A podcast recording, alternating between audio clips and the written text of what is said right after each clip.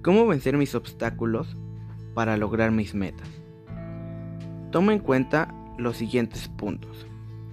La automotivación, el compromiso, la adaptación y la organización. Vas a tener que fortalecer tu confianza, o sea, que vas a tener fe en saber que lo puedes lograr.